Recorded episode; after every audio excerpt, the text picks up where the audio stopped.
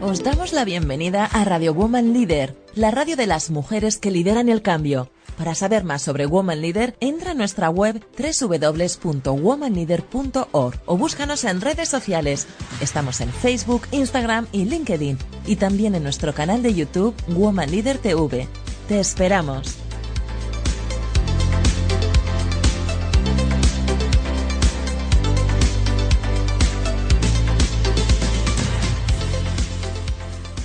Se va quitando poco a poco de la araña. No ha dormido esta noche, pero no está cansada.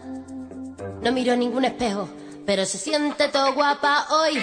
Ella se ha puesto color en las pestañas, hoy le gusta su sonrisa. No se siente una extraña, hoy sueña lo que quiere, sin preocuparse por nada. Hoy es una mujer que se da cuenta de su alma. Hoy vas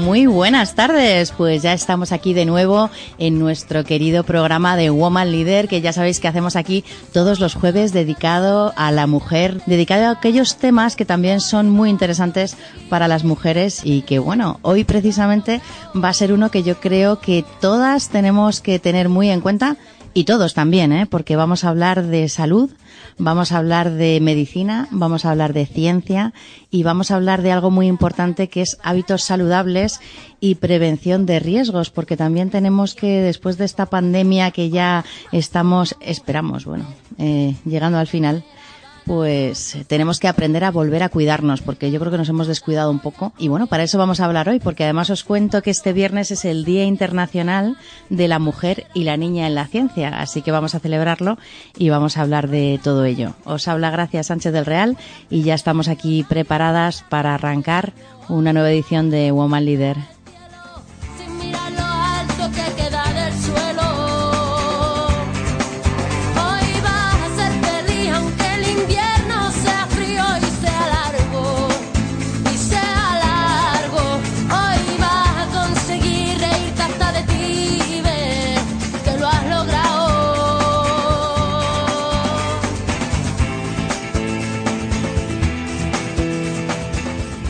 Pues os contaba que vamos a hablar de salud, de medicina, de ciencia y de motivación también para superar todas estas cosas. Vamos a dar la bienvenida en el día de hoy a Chadia Chauch, speaker motivacional y conferenciante internacional. Vamos a hablar también un poco más tarde con el doctor José Luis Neiro, que es médico especialista en ginecología y además es un gran divulgador. Ya sabéis que ha venido varias veces a nuestro programa y es una gozada escucharle. Y un poco más tarde vendrá Esteban Baradé, director ejecutivo de la Fundación Vencer el Cáncer, que nos va a contar un poco pues qué actividades están haciendo para avanzar eh, con esta patología. Damos la bienvenida a Chadia Chauch. Muy buenas tardes, Chadia, ¿qué tal? Muchas gracias, gracias por, por invitarme a tu programa. Pues un placer tenerte por aquí. La verdad que es un placer saludarte y, y bueno, abrirte el micrófono para que nos cuentes, porque os, os, decía que ella es speaker motivacional, es conferenciante internacional, escritora, emprendedora social, autora del libro Corredora de la Vida, Cómo superar el cáncer. Sí. Pues sí, ahí hacemos mucho ahora mismo con ayudar. Hay que hacer con... un trabajo fundamental de concienciación y de ayuda, ¿verdad? Eso es, y es lo que he pretendido hacer eh, escribiendo Corredora de la Vida y es lo que estoy haciendo a través de, de mis conferencias a distintos colectivos. Cuéntanos un poco, Chadia, porque creo que un 13 de noviembre del 2008 te enfrentas a esa palabra temida por todos, que es el cáncer y tenías 36 años y además estabas recién incorporada a una nueva empresa y sí. empezó para ti una transformación vital porque bueno no solamente luchas contra esta enfermedad sino que además bueno pues después cuéntanos un poco porque te pones a correr Sí, bueno, un, cuéntanos cómo fue todo un eso. mes de noviembre de 2008 acababa de, de incorporar a mi, a mi nueva empresa y de repente me llaman para, bueno, yo me vi algo, un bulto de estas que vas durmiéndote y, y, y, notas algo duro, me voy al, al, médico, Me llaman a las 8 de la mañana y digo, eso no puede ser bueno. Me dice, Chadia, vete ahora mismo. El médico mismo no sabía ni cómo, cómo expresarme eso. Eh, no encontraba las palabras. Entonces eh, fui, me dijo que tenía algo malo, que fuera al Hospital de la Paz, corriendo, con un sobre que pone urgente. Y yo le preguntaba, pero eso es un cáncer. Y no me podía decir, no, no, no, no estaba capacitado, no sé si era una persona nueva, no podía decírmelo. Y nada, ahí corriendo al hospital, La Paz, y, nada, ahí me anuncia eh, el, mi médico, el que realmente es el que acaba siendo mi médico, que tengo un cáncer de mama. Y bueno, imagínate, en un nuevo trabajo, corriendo, anunciando a mi jefe, mm, mira, me han visto algo, voy corriendo, me pasa eso, todas las ideas que se te pasan, me van a despedir. Eh, ahora, ¿qué es de mi vida? Este 13 de noviembre, que nunca se olvida esa fecha, pues dices, si me ha acabado la vida, o empieza, o no sé. Me acuerdo que el viento soplaba mi pelo y, estaba frío. Aparte de estar en noviembre, pero estaba más frío todavía. Es un momento de incertidumbre, de miedo, de sensación extrañísima. Eh, yo digo siempre que en ese momento tu vida se, se para y de, un momento, y, de repente va también muy rápido. Es decir, ¿eh? Mm, eh, te anuncian que tienes un cáncer, te imaginas que esto le tocan a otros, a actores de cine, a pero a ti no, te parece y no eres capaz de, con toda la información que te dan, de, de asimilar, de asimilar todo. Entonces me da, bueno, ya te comentaré un poco más tarde, eh, eh, tuve la suerte de encontrar un médico que supo darme la noticia y eso es lo que marca. Y nada, empiezo con los tratamientos, eh, quimioterapia, radioterapia, y con la quimioterapia pues engordo unos 35 kilos porque tiene muchos corticoides y digo, así no puedo estar. O, me quedo en la cama o me levanto porque no me podía ni mover. ¿Y entonces cuando te pones a correr? Pues empiezo a trotar, primero a andar, que me parecía todo un reto, porque la gente andaba y yo decía qué suerte que puede andar, porque yo... Además estás más cansada, ¿no? Te encuentras mal. sí, con la quimioterapia muy cansada, los ánimos, claro, hay días mejores, yo lo llevaba bien, pero había días peores cuando se iban acumulando las sesiones de quimioterapia, te encontrabas peor. Con lo cual, poco a poco, digo, no, yo tengo que levantarme, tengo que salir a andar y poquito a poquito, todos los días, salir. Y hasta que en algún momento, yo no sé cómo, me empecé a trotar. Y bueno, me daba igual si la gente me mirase porque estaba hinchado como un globo. Empecé poco a poco y hasta que un día empecé poco a poco a correr y este, el correr, lo que me ayuda es que psicológicamente me hace más fuerte. Porque si soy capaz de enfrentar y cada día mejorar, ¿por qué no puedo mejorar también en lo que, que va de mi enfermedad? Me hace empoderarme. El paciente no es paciente solo, tiene que empoderarse y tomar decisiones en cuanto a su salud. Y además, todo ese momento tan emocional, hay una diferencia muy grande en cuanto a cómo te enfrentas a, una enfermedad como esta, ¿verdad? Sí, hay una diferencia muy grande. Es que no sabes, estás. Lo peor es eh, tener que llevar la incertidumbre. En cada momento es una incertidumbre. Dicen, mira, te vamos a hacer otra mamografía. Mira, que ahora te hemos visto algo.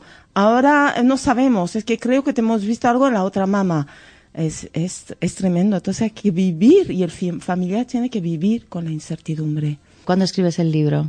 Pues al, acabar los tratamientos también, bueno, me fui a correr varias carreras, eh, corrí, bueno, varias, y, y en algún momento eh, tengo la oportunidad de escribir. Eh, escribo un relato cuando me voy a Kenia, porque me propone ir a correr una carrera en Kenia de 76 kilómetros después de mi quinta operación de cáncer de mama me tienen que extirpar la mama y reconstruir en el momento, que eso lleva un tiempo, son varias fases. Y en mayo, en mayo me operan y en julio me proponen ir a correr esa carrera en Kenia. Digo, bueno, a lo mejor no voy a ser capaz de hacerlo. Pero voy.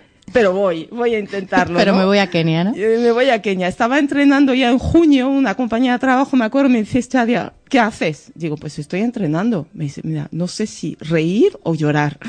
Y ahí que voy. Y fui y ahí vivo una experiencia maravillosa porque entre barro y montaña voy corriendo y, y bueno, em, me veo fuerte, aunque y escribo todas mis aventuras. Vemos la gente de Kenia feliz, felices y yo aprendo y digo, es que ellos no tienen nada y son felices y yo y corriendo con ellos y en ese momento escribo el relato, un relato que llamo yo corredora de la vida. Corredora de la vida y además que es cierto que los keniatas y las keniatas son personas felices, transmiten una alegría, ¿verdad? Sí, sí, una, una alegría, te apoyan.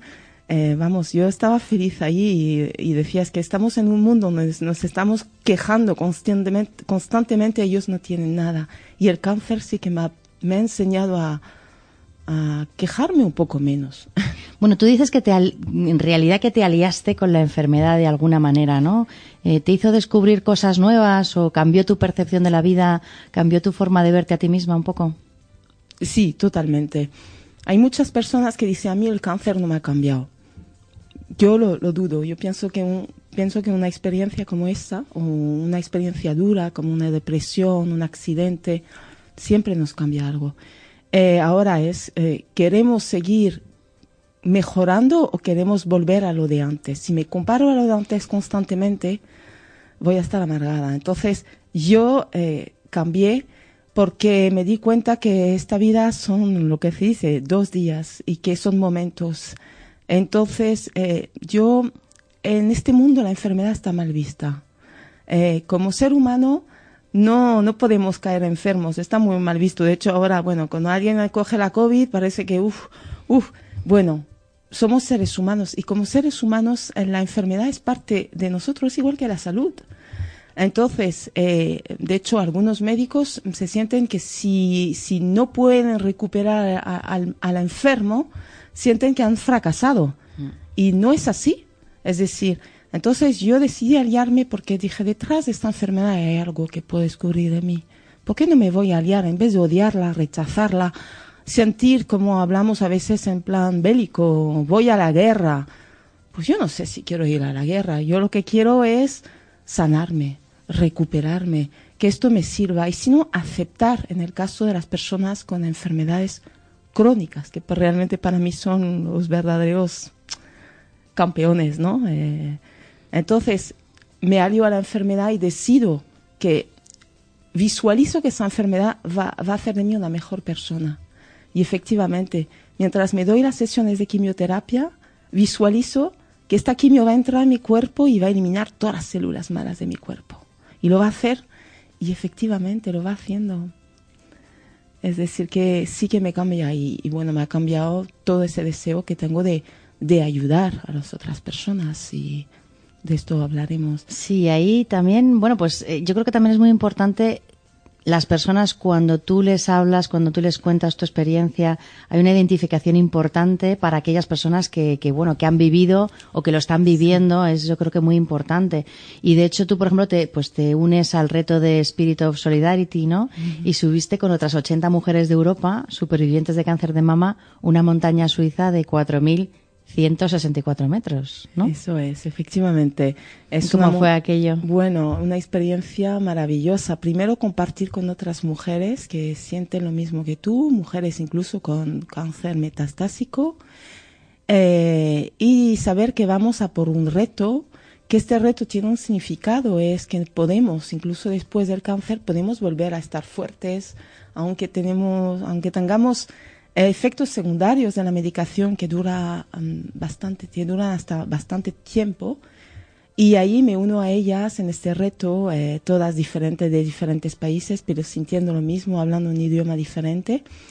Y subimos esa montaña y compartimos junto con, eh, con, pues, con los guías que nos iban guiando y nos iban, era como la enfermedad, tú subes, haces un esfuerzo, pero luego hay guías en tu camino, están tus familiares que te van animando, están los médicos, están... Entonces mm, es una experiencia maravillosa estar ahí arriba. De hecho, saqué una foto maravillosa que ha salido en el, mundo.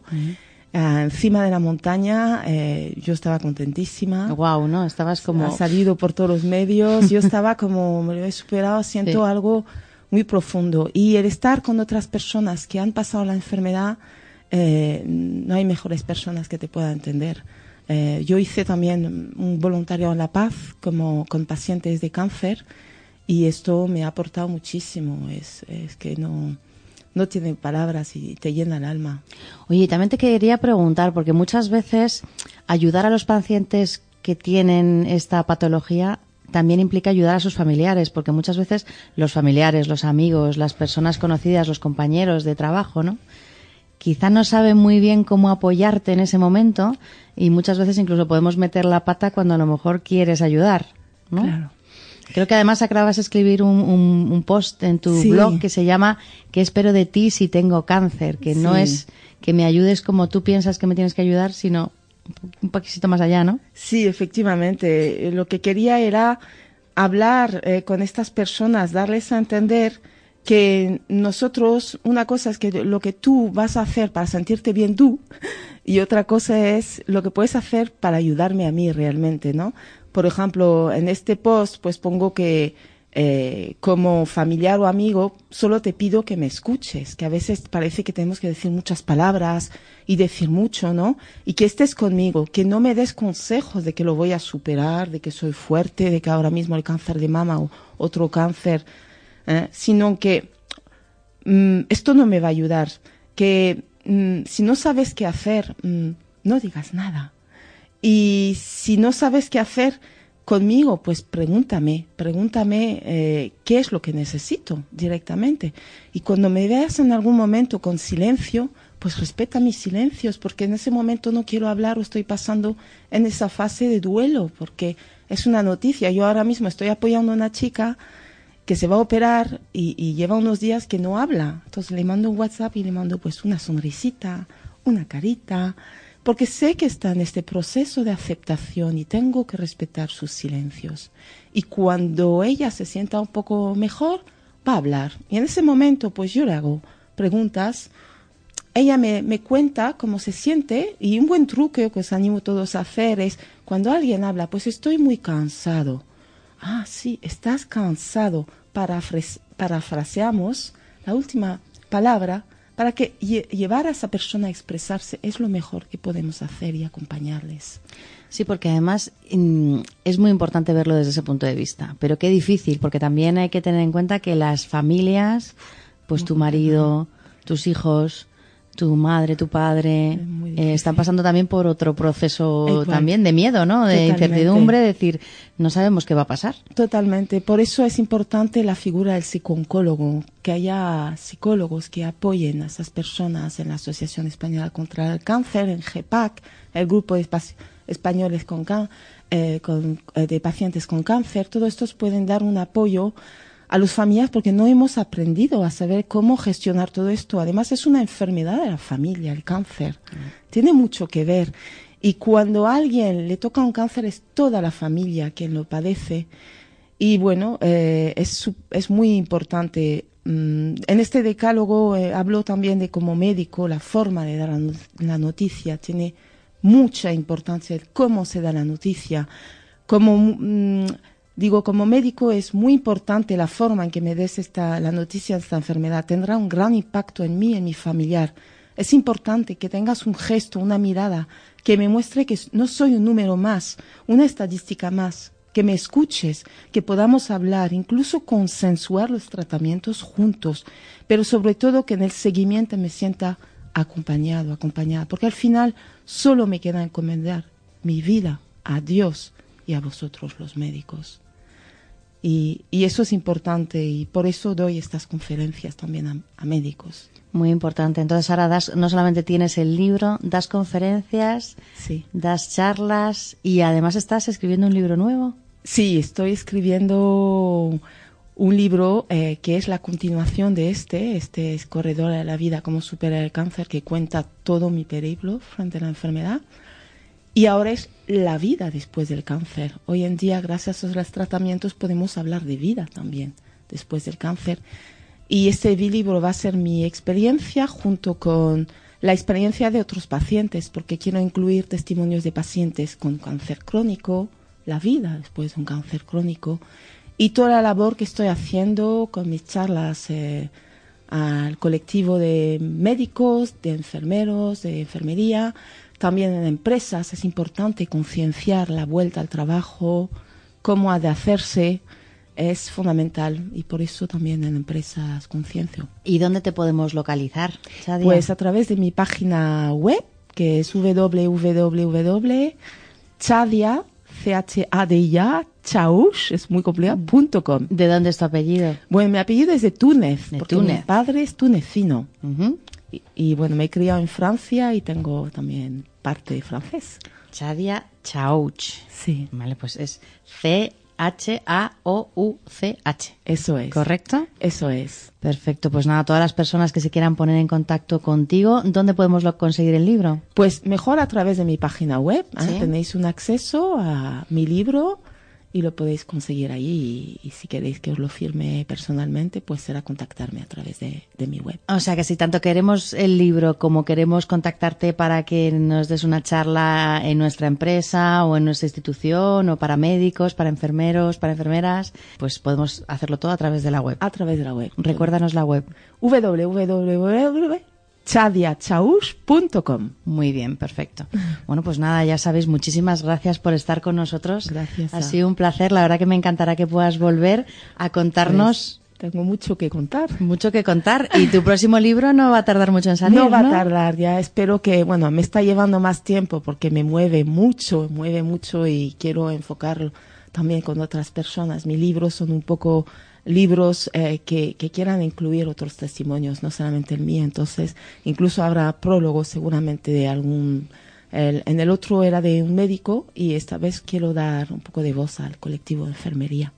Así que en principio espero que para el próximo año eh, a final de este año, próximo año, ya esté, ya esté ya publicado. Fantástico. Bueno, pero esperamos tenerte por aquí mucho antes, ¿eh? Bueno, pues yo ah, cuando queráis, yo estoy mm, dispuesta siempre. Muchísimas gracias. Muchas gracias a ti. Espacio ofrecido por Infinity Group.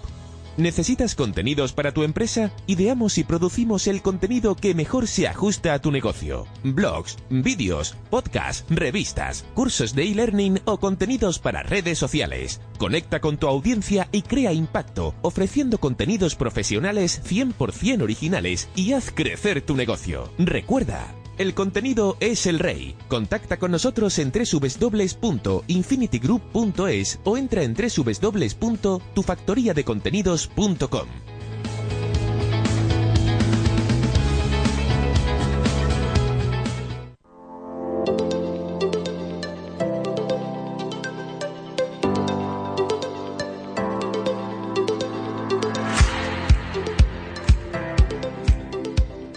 eres socia de Woman Leader? Únete ya a la Organización Internacional para el Liderazgo y el Empoderamiento de la Mujer y accede a nuestro network de mujeres profesionales, directivas, empresarias y emprendedoras. Entra en www.womanleader.org y hazte socia. Te estamos esperando.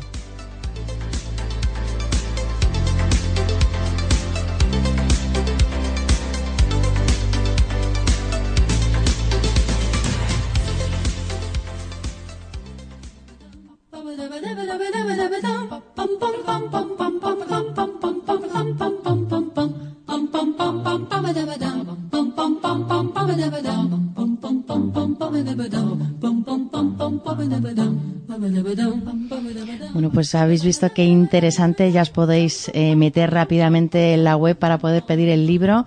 Y si queréis que os acompañe en alguna conferencia, en algún evento, pues ya sabéis. Chadia Chauch. Y nada, os quería contar también que este viernes, hablábamos antes, se celebra el Día de la Mujer y la Niña en la Ciencia.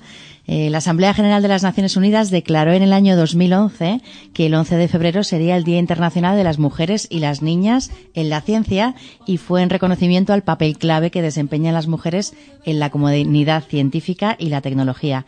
Y el objetivo de este año es trabajar para la consecución del ODS 6, que es agua limpia y saneamiento, y lleva el lema Mujeres y Niñas por el agua. Y bueno, lo que pretende es despertar la conciencia y el interés científico y técnico para solucionar el, el problema del agua que, que es muy acuciante en muchísimos países. Y bueno, la verdad que nos hemos preguntado de dónde nace esta iniciativa de celebrar un día internacional. Eh, ya sabéis que se puede solicitar este tipo de este tipo de acción. Pues detrás de esta conmemoración hay una protagonista muy especial que es Su Alteza Real la princesa doctora Nisrin Bint. Esta mujer forma parte de la familia Hachemita, que es la familia más sagrada del mundo árabe y es descendiente directo del profeta del Islam Mahoma. Ella es la princesa real, la primera princesa real calificada en ciencia y medicina, con una licenciatura en ciencias biomédicas, maestría en ciencias, tiene un doctorado en medicina y es también doctora en filosofía y en genética humana. La doctora Nisrin es una científica y académica reconocida internacionalmente y además ha sido ganadora de premios en los campos de la ciencia, de las artes y también de la literatura. Y mm, bueno, pues además de muchos logros en el ámbito internacional, se la conoce eh, como la princesa de la ciencia porque es la primera profesional académica y directora ejecutiva de una ONG a la que se le atribuye la creación de un Día Internacional de las Naciones Unidas, que es precisamente el que se celebra mañana. Ella es autora de la redacción y de la presentación de la resolución, gracias a la cual la ONU designó el 11 de febrero como el Día Internacional de la Mujer y la Niña en la Ciencia. Y bueno, pues con motivo de este día, colegios, institutos, universidades, centros de investigación científica de todos los países van a promover actividades durante todo el mes, no solamente durante este día, todo tipo de actividades. Yo creo que si os metéis en Internet y buscáis actividades mujer y niña en la ciencia, vais a poder la cantidad de opciones que hay para vivir experiencias, talleres y también muchas iniciativas que están muy enfocadas a fomentar pues bueno, las vocaciones científicas y técnicas también entre las, entre las más jóvenes. Si vivís en Madrid, la Comunidad de Madrid ha habilitado una página web que es Madrid más de de la letra D, punto org, Madrid más D, donde se pueden ver todas las actividades que tanto las instituciones educativas o las instituciones de investigación van a desarrollar durante todo el mes de febrero, durante estos días, para acercar la ciencia a las mujeres, a las niñas, a los niños y a todo el que quiera, porque bueno, esto es importante que llegue a todos. Así que nada, animaros a participar. Y tengo por aquí a Virginia Vicente. Muy buenas tardes, ¿qué tal? Muy buenas tardes, fenomenal. Creo que tenías unas ideas para proponernos hablando de mujer y de ciencia, ¿no? ¿Tenías un plan que podemos hacer? Exactamente. El plan que os traigo hoy es ver cine sobre el tema, sobre mujeres en la ciencia eh, y además películas que se pueden ver en familia y que están en las plataformas habituales, que solo tenemos que, buscarlas. Ah, pues muy buen plan. O sea, unas palomitas, una mantita no hay que salir de casa. Fenomenal. Exactamente. Empezamos por una película que se llama Figuras Ocultas, que no sé si habréis visto, pero narra la historia real de tres brillantes matemáticas afroamericanas de la NASA, que son Katherine Johnson, Dorothy Vaughan y Mary Jackson, quienes incidieron de manera fundamental en la llegada del hombre a la Luna, pero bueno, como sabes, fueron eclipsadas por sus compañeros masculinos. Sí, porque eran mujeres y además afroamericanas, o sea que tenían que irse al baño a no sé cuántos metros de donde estaban. Exacto. Mm. Fueron parte del comité, eh, comité Consejero Nacional para la Aeronáutica, que luego se convertiría en la famosa NASA, y sus contribuciones al cálculo de las trayectorias de vuelo del proyecto Mercury y del Apolo 11 fueron súper importantes. Tenemos también una que seguro que sí que ha visto la mayoría de los oyentes que eh, se llama Gorilas en la niebla, os suena, ¿no? Ah, pues yo no la he visto. Pues eh, yo sí que la he visto. Es la historia, eh, a ver, de, Diane Fossey, ¿no? Que es eh, una naturalista estadounidense, quien dio una intensa lucha por conocer de cerca a los gorilas de la montaña y ayudar a su conservación, a la conservación de su hábitat. Esta mujer fue una de las primeras primatólogas del mundo, un campo en el que también destacan otras mujeres como Jane Goodall o Virute Galdicas. Pero fíjate, con 53 años, Fossi fue asesinada, se cree, por uno de los cazadores furtivos contra los que tanto luchó. La tercera peli, Descifrando el Enigma, aunque la historia está más centrada en Alan Turing, descifrando el enigma, plasma también el papel clave que tuvo la criptoanalista británica Joan Clark en el descifrado de los códigos de la máquina Enigma, que utilizó Alemania, ya sabéis, durante la Segunda Guerra Mundial. Joan Clark fue la única mujer en trabajar junto a Turing, y igual que, las mujeres de mujeres ocultas, de figuras ocultas, no tuvo nunca reconocimiento. Gracias en parte al film de Morten Tildum, pasará la historia por ser pues una de las matemáticas más importantes de la historia. No, pues muy importante. Oye, pues yo creo que me voy a ver. Mira, esta la he visto y además me gustó bastante. Sí. Pero la vi y no me acuerdo mucho porque era de uno de estos días que pasaban muchas cosas y tal. O sea, que la voy a volver a ver.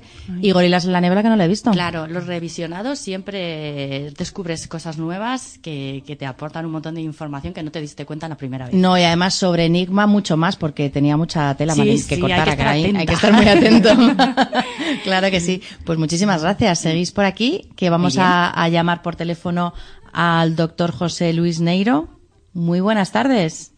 Hola, muy buenas tardes, gracias. Muy buenas tardes, ¿qué tal? Pues muy bien, estoy encantado de charlar una vez más con ustedes, en al borde, eh, quiero decir, delante del ordenador y con muchísima pena de que esto tenga que ser por teléfono, porque no está bien. Yo querría estar ahí, en directo, pero bueno. ¿qué Pues vamos? sí, la, la verdad que sí, pero bueno, a ver, le vamos a poner falta, doctor, pero eh, la próxima vez esperemos que, que esté por Madrid, que nos pueda, que nos pueda atender.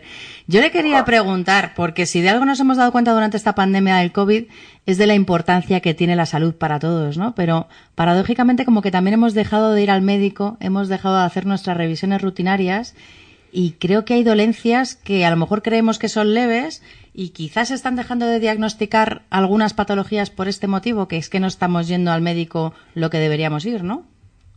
Sin duda, sin duda. Yo creo que la situación va mucho más allá de lo que decimos dolencias leves y calidad de vida. Va mucho más allá. Por ejemplo, eh, se calcula que entre un 20 y un 30% menos de diagnósticos de cáncer en toda España.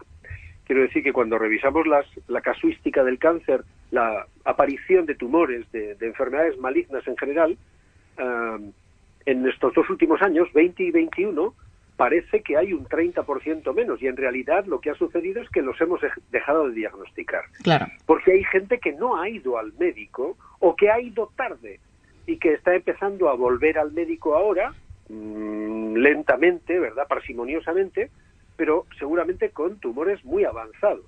Y esto lo vamos a pagar en salud de la población durante los próximos 5 o 10 años. Pero no solamente eso, luego hay un segundo epígrafe también muy importante, si me permite Gracia, no quiero entretener mucho, pero está el, el capítulo de las enfermedades crónicas. Para eso sí que viene muy bien la telemedicina, que se va a imponer, quiero decir. O sea, como dicen los modernos ahora, y es una frase que odio, esto ha venido para quedarse. Sí. Esto de hablar por teléfono con el médico o hacerle un zoom o una teleconferencia, esto va a ser la norma ya. Yo tengo anunciado en mi página web, eh, a mediados, no, en abril de 2020, quiero recordar, que la telemedicina se tenía que imponer incluso como una nueva especialidad, que es la medicina virtual. Y, por ejemplo, el control de las enfermedades crónicas, que los pacientes controlen cómo están tomando su medicación, que el médico explique los pequeños efectos secundarios, que resuelva dudas sobre la posología, sobre si tengo que tomarme dos pastillas los domingos o tres los jueves, si este tratamiento lo tengo que mantener hasta la primavera o incluye el verano, si durante las vacaciones de agosto me puedo llevar las, las pastillas eh, encima o me las tengo que dejar en casa. Esas pequeñas dudas que antes eran consultas médicas estándar, ahora pueden ser consultas telefónicas, pueden ser hechas mediante teleconferencia y esas también también se están dejando de hacer. Pero O sea claro, entiendo que se pueden hacer siempre y cuando ya te hayan diagnosticado y estés en un tratamiento, ¿no? Sin duda, sin Claro. duda. Por eso hablamos de que la mayoría de nosotros, conforme va cumpliendo años, va acumulando algún pequeño trastorno, ¿verdad? Y hay que tener en cuenta que todo el mundo envejece, la población española sobremanera, pero todos en bloque, excepto por la pandemia que hemos perdido un año y medio aproximadamente de esperanza de vida media, porque nos ha costado muchos muertos en España, ¿verdad? Más de 100.000 son los muertos calculados por esta pandemia. Bueno, pues a pesar de eso, eh, la población española envejece. Y en la medida en que todos vamos cumpliendo años, vamos adquiriendo enfermedades crónicas, la hipertensión, el aumento del colesterol, la- el déficit de función del tiroides, las enfermedades derivadas de la menopausia, la osteoporosis, un montón de enfermedades crónicas, la artrosis, que se pueden controlar cuando el paciente ya está diagnosticado, cuando ya está en tratamiento, se pueden eh, controlar a distancia. También eso está fallando. O sea que yo creo que la pandemia nos ha hecho un flaquísimo favor, no solamente por el COVID en sí mismo, sino por las consecuencias que ha tenido sobre los pacientes crónicos y sobre los que no hemos llegado a diagnosticar. No, muy importante. Yo creo que además ahora a lo mejor hay que hacer una incidencia especial en esa llamada de atención de preguntar, ¿hace cuánto? Eh, pues, por ejemplo, mm, yo creo que si preguntamos por aquí, ¿hace cuánto que fuiste al ginecólogo? Dices, no, hace un año, hace un año y medio. Y si miras en el calendario, no hace un año, hace mucho más. Porque como además hemos cambiado como la mentalidad del tiempo nos ha, nos ha parecido que hemos perdido el tiempo y realmente hemos dejado de ir al médico y debemos ahora decir, bueno, tenemos que cuidarnos y además tenemos que empezar a integrar hábitos, pues estabas comentando, ¿no? Que hemos perdido calidad de vida, hemos perdido esperanza de vida seguramente. ¿Qué hábitos podemos integrar para ponernos un poco al día en todo esto?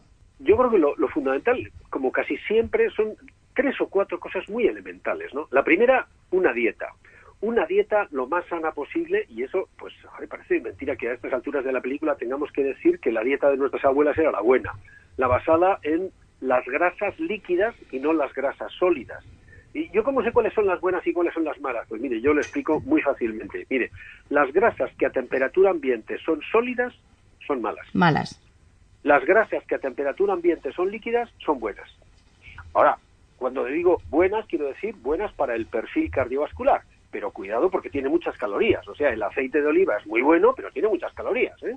Entonces, eh, contemporizando un poco. Entonces, para empezar, una dieta mediterránea que se base en el aceite de oliva y no en la mantequilla, que se base en la naranja comida con cuchillo y tenedor y no en los zumos de frutas, que se base en la presencia de dos o tres frutas diarias y una ración al menos de legumbre o de verduras todos los días, cosas tan elementales como esa. Oiga, ¿y yo puedo comer carne? Naturalmente, pero si tiene usted que elegir carne, ¿verdad? Para diario, elija carnes blancas y no carnes rojas. Pero no se pase, claro. Claro, y si tiene que elegir entre carne y pescado, no hay duda, pescado. Así, eh, digamos en general. Por una parte, la dieta. Y luego, un, un par de consejillos respecto de la dieta. Quédese siempre con hambre. Procure no tomar postre y el postre de la comida, lléveselo, como decimos en el País Vasco, a la maiquetaco, o sea, a lo de las 11 de la mañana, una manzana y un yogur. El postre de la cena, sáquelo de la cena y póngaselo a media tarde y a las 6 de la tarde cómase una pera y otro yogur. Oye, eso es muy buena idea, ¿eh? Claro, claro, pero tan sencillo como eso.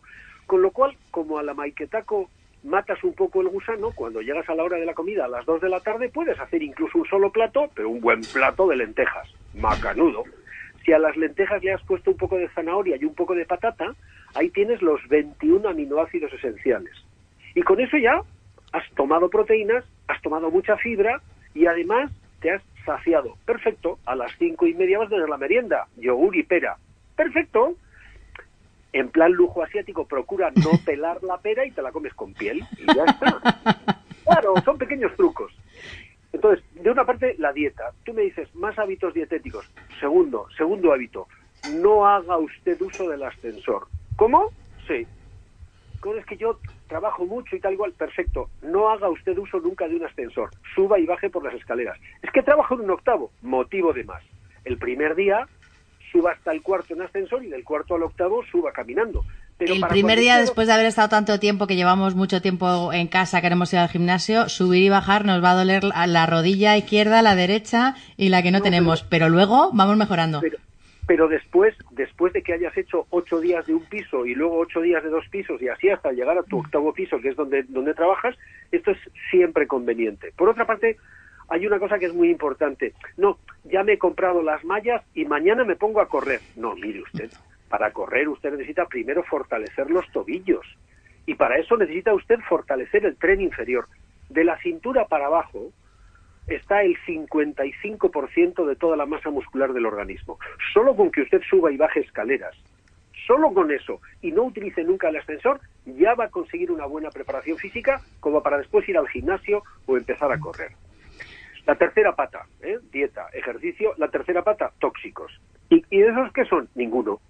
O sea, deje usted de fumar, procure no tomar más de tres cafés al día, procure no beber alcohol. Oiga, pero es que me han dicho que una copita de vino es buena. A ver, a ver, no hay ninguna cantidad de alcohol que sea saludable. El alcohol es un tóxico. Ahora bien, si usted hace una dieta equilibrada, si no tiene sobrepeso, si hace ejercicio, si después a las siete y media de la tarde antes de ir a cenar se va a tomar usted una copa de vino con cinco o seis amigas o con cinco o seis amigos y hacen un rato de camaradería y charla, ¿cómo va a ser malo? Por Dios, eso es maravilloso, pero eso no significa que tenga que usted incluir el vino como una parte esencial de la dieta. No.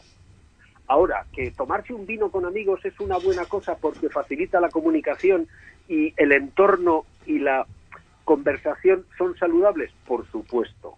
De vez en cuando sí, pero hay que tomarlo todo con un poco de tranquilidad, un poco de cuidado y, además concienciarnos de que tenemos que prevenir y tenemos que, que, cuidar este tipo de hábitos que si los integramos, pues oye, yo creo que van a ser muy importantes. Estábamos precisamente hablando con Chadia del cáncer de mama, que bueno, ya sabemos que es el de mayor incidencia entre las mujeres, pero también hay un poco de esperanza porque es el de mayor supervivencia y además cada vez los, los tratamientos están evolucionando más. ¿Qué avances se están logrando en la investigación en este sentido? Oh, son muchísimos. En los últimos 20 años hemos cambiado la película del cáncer de mama como del blanco al negro. Antes tratábamos a las pacientes en función de la extensión de su cáncer. Hoy sabemos que eso es un error. Y sabemos que eso es un error porque tenemos cánceres que cuando los diagnosticamos tienen 5 milímetros de tamaño y van a matar a la mujer en 6 meses, y otros cánceres que cuando los diagnosticamos de mama también tienen 5 centímetros y le permiten a la señora una supervivencia de 35 años, y la señora se muere de vieja revieja a los 93. ¿Qué quiere esto decir? Que la agresividad del tumor es inherente a cada propio tumor. Y ya hemos aprendido eso y ahora hacemos estudios de expresión genética de las proteínas que fabrica cada tumor. Analizamos cada tumor desde el punto de vista de su biología, de cuál es su comportamiento en fabricar proteínas, y eso nos permite una clasificación completamente diferente del cáncer de mama y nos permite personalizar, individualizar absolutamente los tratamientos. Hoy sabemos, y es una cosa terrible, ¿verdad?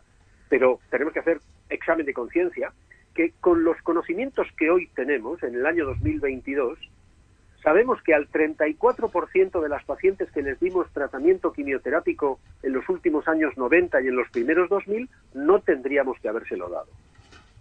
Por tanto, nos podríamos haber ahorrado la enorme cantidad de efectos secundarios e incluso de mortalidad sobreañadida a la quimioterapia. Y eso hoy ya lo dominamos bien. Hoy sabemos que el tumor no es tan importante cuál es su tamaño o si hay un ganglio en la axila o no, que también es importante, lo más importante de cada tumor es cuál es su comportamiento vital, cuál es la expresión de las proteínas que ese tumor fabrica. Y eso es lo que nos permite individualizar los tratamientos y ser mucho más certeros y aumentar mucho la supervivencia del cáncer de mama. Bueno, yo creo que eso es eh, muy importante y además es, es, una buena noticia. Y yo también le quería preguntar, doctor Neiro, hay una prevención muy clara eh, que es la vacunación para prevenir el virus del papiloma humano que provoca varios tipos de cáncer, ¿no? Pero realmente a mí me sorprende mucho porque yo creo que no estamos lo suficientemente concienciados con este tema a la hora de decidir vacunar. Ahora, en, se vacuna a las niñas en, en edades entre 13 y 14, a los niños no se les vacuna. Em, ¿Cómo está un poco la situación con esto? Vamos a ver, cuando, cuando usted dice, Gracia, que el virus del papiloma es capaz de producir muchos cánceres, yo le voy a decir, mire, uno de cada seis cánceres que tienen las mujeres en todo el mundo, uno de cada seis, o sea, el 16% de los cánceres de las mujeres se produce por virus del papiloma. Es que no hablamos solo del cáncer del cuello del útero, hablamos de cáncer de vulva, hablamos del cáncer de vagina, hablamos del cáncer de ano, hablamos del cáncer de recto, hablamos del cáncer de laringe, de cánceres de la esfera orofaringea. Hace escasamente 20 años decíamos de que de cada 100 cánceres que hay entre la lengua, la faringe, las amígdalas, la laringe, en toda esa zona de la esfera orofaringea, de cada 100, antiguamente decíamos que había un 65% de casos producidos por el tabaco, pero un 35% de casos producidos por el virus del papiloma. Y ahora prácticamente estamos al 50% porque la, eh, la, la, sociedad actual, digamos que tiene unos hábitos sexuales distintos y se incluye mucho más frecuentemente el sexo oral. Bueno, ¿a dónde nos lleva esto? A que todos estos tipos de cánceres, fíjense, solo cánceres de cuello podríamos tener unos 2.300 cánceres al año en España y unas 650 mujeres se mueren cada año de este tema. Oh. Bueno, pues todos esos cánceres se pueden evitar 100% con una vacuna Una vacuna que es la más eficaz de toda la historia de la medicina y la más segura. No tiene efectos secundarios. Entonces, usted lo introducía muy bien. ¿Por qué no vacunamos a los niños? Pues todavía no lo sabemos. Seguramente por un problema de coste. Oiga, pero si ahora le estamos comprando móviles a los niños a los 10 años y me está usted racaneando la vacuna para pagársela a su sobrino ahora que llega su cumpleaños o el día de, San Valentín, el día de los enamorados, regale usted a sus sobrinos vacunas. Bueno, que realmente, aunque no te la puedas poner en el centro de salud, eh, te la pueden poner si la compras en la farmacia. La solicitas en la farmacia, la compras y vas al centro de salud y ya está. Claro, te la receta tu médico porque ningún médico se va a oponer a hacer una receta de una vacuna preventiva para evitar tantísimos daños en el futuro. Pero no solamente me refiero a los varones, y esos son el 50% de la población, me refiero a todas las mujeres que ahora tienen más de 25 26 años. Esas no llegaron a vacunarse, porque estamos vacunando a las niñas de 11 años ya. Bueno, pero, se pueden vacunar ahora, ¿no? Claro, exactamente. No hay ninguna razón para no vacunar a una chica de 28, de 30, de 32, de 35, de 37, de 38, de 43 años. Yo le suelo decir a mis pacientes en la consulta, mire, para vacunarse contra el virus del papiloma usted necesita responder afirmativamente a dos preguntas. Primera, ¿va usted a tener relaciones sexuales a partir de mañana? No me diga con quién, ni cuántas, no me dé detalles, ni si es lesbiana, no me cuente una historia, eso es privado. Usted dígame sí o no, si va a tener relaciones sexuales, le hago la segunda pregunta. ¿Tiene usted dinero para pagarse la vacuna? Si la respuesta a las dos preguntas es sí, vacúnese. No hay duda. Es que ya tengo 40, vacúnese. Es que ya tengo dos hijos, vacúnese. Es que es que eh, es que solo tengo un novio, pues vacúnese. Es que solo he tenido relaciones sexuales con mi marido, vacúnese. No hay duda.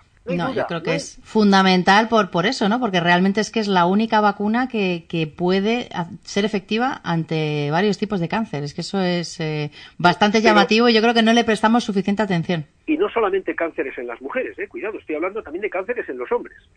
El 100% de los cánceres de ano de los hombres. El 100% de los cánceres de pene o de glande, de escroto, todos, la inmensa mayoría de los cánceres de la esfera orofaringea de los hombres, que no son por tabaco, son por virus del papiloma. ¿Qué quiere esto decir? Que si tenemos una vacuna que además es tan segura como que no tiene ningún efecto secundario, se puede simultanear. Hoy me puedo poner la vacuna de la hepatitis B y además la del virus del papiloma a la vez. Y mañana me puedo poner la de la gripe. Si le tocaba a usted también. Ninguna pega, ninguna pega. ¿Cuál es la resistencia? Pues no lo sé. No es que no la pagan. Bueno, tampoco te pagan a usted el teléfono móvil. Y usted cada seis meses cambia de teléfono móvil. No, bueno, yo creo que es lo suficientemente importante como para tenerlo en cuenta y preguntar, oye, consultar un poco lo que cuesta y demás y, animarse. Doctor Neiro, yo quiero que nos diga cuál es su página web porque además hay una gran cantidad de información divulgativa interesantísima que creo que todo el mundo debería acceder y, estar, bueno, pues eh, constantemente informándose y, es perfecto lugar porque la, labor de divulgación que, hace es fantástica. ¿Dónde podemos acceder? En cualquier ordenador o en el teléfono móvil, www. y mi apellido, neiro.com, con Y, N-E-Y-R-O.com. Neiro.com y ahí tienen consultas telefónicas. O sea, nosotros hemos abierto las redes sociales para que me hagan consultas por escrito, consultas telefónicas. No, yo quiero solo teleconferencia porque vivo en Almería. Perfecto. No, yo solo quiero consulta telefónica. Perfecto. Oiga, ¿y le puedo enviar los análisis de sangre para que usted los mire? También. Ya está, así de fácil. www.neiro.com, ¿correcto? Exactamente, así es, así es. Doctor, le agradezco muchísimo que haya estado con nosotros, pero la próxima vez espero que sea físicamente que pueda venir aquí al estudio a Madrid. A ver si subimos y bajamos unas escaleras y luego nos podemos ir a, comer algo. Un puchero. y, además ese puchero, ese puchero, dependiendo de cuál sea la dieta del resto del día, puede ser incluso perfectamente, además de divertido, muy sano. Claro, porque todo depende de cómo lo combinemos y de cómo hagamos el resto del día si hoy voy a hacer puchero, pues en vez de salirme en, la, en el metro, en la estación que me corresponde, me salgo una estación antes del metro y voy caminando, subo las escaleras y voy caminando 15 o 20 minutos hasta la, hasta la oficina o hasta el supermercado. Hay muchos trucos para caminar un poco más. Y Madrid o Almería o Bilbao son ciudades maravillosas que tienen sitios para caminar y trucos para que incorporemos el ejercicio físico en nuestras vidas. Nos tomaremos un cocido madrileño en condiciones y luego nos damos un paseo fantástico por, por la ciudad de Madrid. ¿eh? Muchísimas gracias, gracias. Será en Lardi, ¿no? Tendrá que ser. Hombre, por supuesto. ¿Cómo no? Bueno, ya sabe que está invitado, ¿eh? Muchísimas gracias. De verdad, de verdad que me, agrada mucho que me llamen. Eh, estar en su programa para mí es un honor. Les sigo frecuentemente. Quiero dejar sentado que Woman Leader me parece un proyecto que tiene que tiene que tener muchísimo futuro porque están ustedes haciendo mucho bien para, para ayudar a todas esas mujeres que tratan de salir adelante y tratan de tener un hueco en esta sociedad. Adelante. Muchísimas gracias. Un abrazo muy fuerte. un abrazo.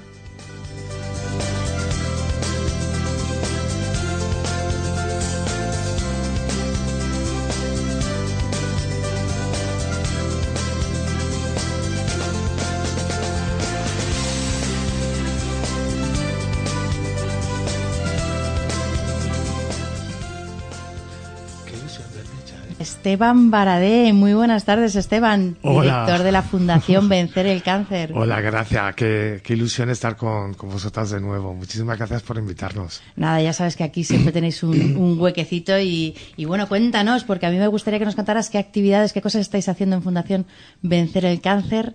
Cuéntanos un poco.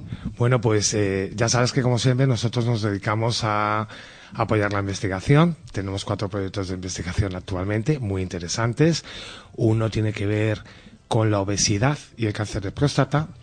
Eh, que eso se relaciona luego también con otro tipo de cánceres, no solo en hombres, también en mujeres, porque la obesidad parece que es un, una cosa que hace que eh, tengas una predisposición un 30% más a desarrollar eh, cáncer y es que si tienes el cáncer tienes un 30% más de posibilidades de que vaya peor.